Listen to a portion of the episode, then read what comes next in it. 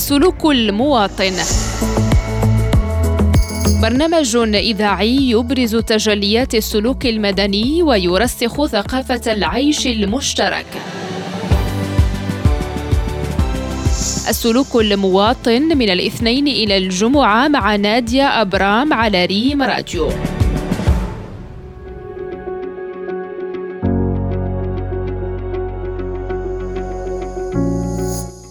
مستمعينا الكرام مرحبا بكم في حلقة جديدة من برنامج السلوك المواطن على أثير إذاعة الأخبار المغربية ريم راديو.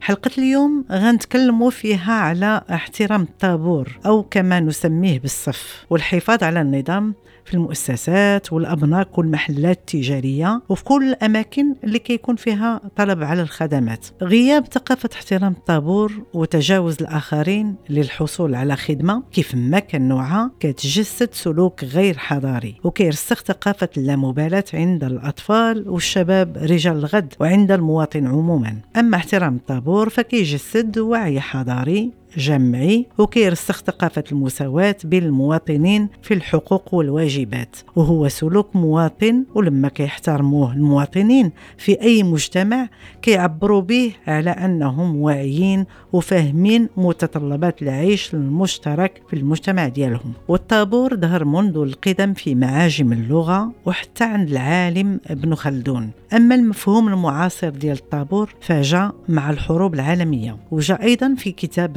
الثورة الفرنسية للفيلسوف اسكتلندي توماس كارلايل اللي كتب ووضح أن الفقراء وسكان الأرياف كيوقفوا في طوابير أمام المخابز للحصول على حصتهم في الخبز. وقبل ما يتم اعتماد الطابور كانوا الناس كيتقاتلوا للحصول على السلع الأساسية. حتى فرضات بعض الدول النظام والاصطفاف في الطابور للحصول على السلع والخدمات تحت شعار العدالة والمساواة للجميع. والخروج عن الطابور أو تجاوزه كي تعتبر سلوك يعاقب عليه القانون في بعض المجتمعات المتحضرة المتطورة وكيفرض غرامات على كل واحد قام بهذا السلوك الغير لائق.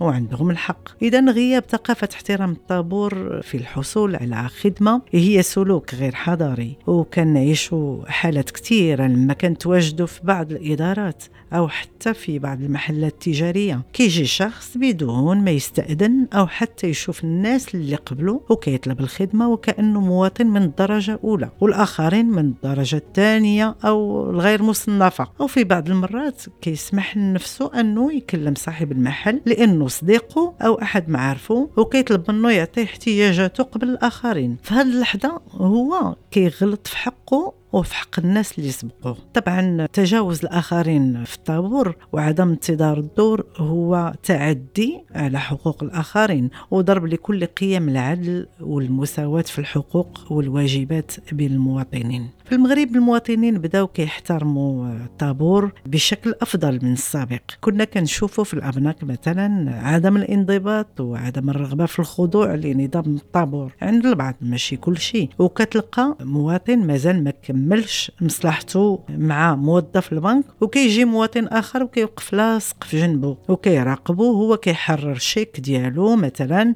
أو كيسأل على حسابه. في الوقت اللي هذا المواطن ما كيبغيش أن شي حد يطلع على المصلحة اللي كيقضيها. إذا احترام الطابور هو احترام للانضباط واحترام للذات واحترام للآخر. وسلوك كتسعى لتكريسو الشعوب والأمم لأنه كيتعتبر ضمن احترام النظام والقوانين وعدم احترامه كيتعتبر من مظاهر السلبية اللي كيصر البعض على تجاوزه لرغبة في استعراض القوة لغير ولا يدركون أنهم بهذه التصرفات كيرسخوا في نفوس الأجيال. الأجيال الصاعدة ثقافة الفوضى اللي عانى منها مجتمعنا قبل. فالنظام واحترام الطابور أصبحت واجهة الشعوب الحضارية والبعض كيستاهل بهذه التصرفات اللي كتلعب دور رئيسي في إعطاء الآخر صورة مشرقة أو قاتمة على المجتمع اللي كيعيشوا فيه. ومهما كانت هذه التصرفات بسيطة في عيون البعض إلا أنها كتعتبر الوسيلة الأولى لتقريب الأفراد من بعضهم البعض عبر الاحترام ونقل الأجيال. الأجانب والضيوف صورة حسنة عن عادات وتقاليد وسلوك مجتمعنا اللي كتعتبر ثقافة النظام والانضباط واجهته الحضارية. وظاهرة عدم احترام الدور أو الطابور